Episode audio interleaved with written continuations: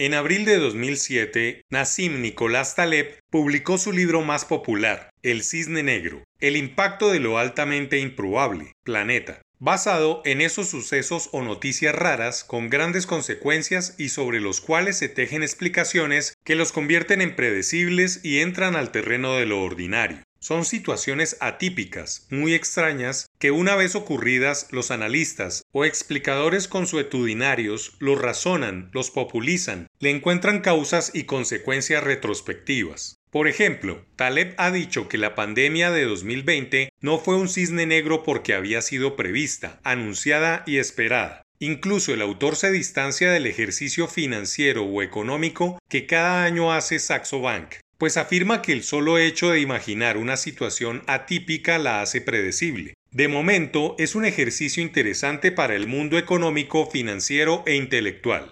Para el nuevo año, el Banco Danés de Inversión, especializado en comercio e inversión en línea, dio a conocer sus cisnes negros. En su orden de enunciación comienza con la congelación de la transición energética prevista por la Agencia Internacional de la Energía, la marginación de los jóvenes de la red social de Facebook, una crisis existencial en Estados Unidos que merme su liderazgo, una inflación global cabalgante de 15%, el nacimiento de un superfondo europeo, ataques feministas a las bolsas de valores, la revolución en la industria musical por los NFT, una guerra hipersónica entre China y Estados Unidos. Y finalmente que la expectativa de vida aumente 25 años de un momento a otro.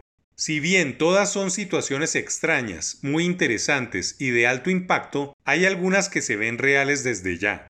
Se trata de la inflación global y el crecimiento de expectativa de vida de las personas en todo el mundo, dos situaciones que distan mucho de ser cisnes negros, pues son una realidad como consecuencias o impactos previstos. No es nada improbable que la variación de precios en todos los rincones del mundo, ocasionada por la crisis de los puertos, contenedores y los fletes, situación heredada de la pandemia, se agudice distorsionando la oferta y la demanda.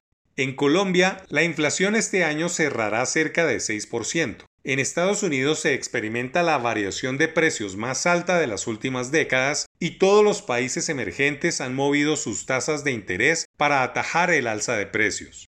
El problema es que la receta tradicional de control inflacionario puede no dar resultados rápidos y causar mayores daños, como es elevar las tasas de interés en un momento en que todas las economías claman por la recuperación y el crecimiento.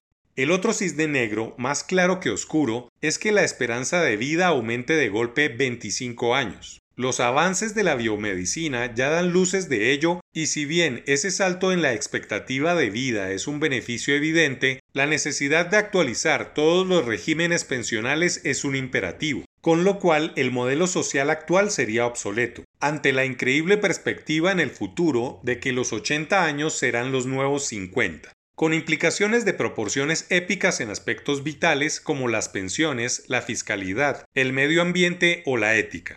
El gobierno nacional y quien lo suceda en agosto del nuevo año deben tomar nota de que la inflación y el régimen pensional son asuntos reales, no cisnes negros.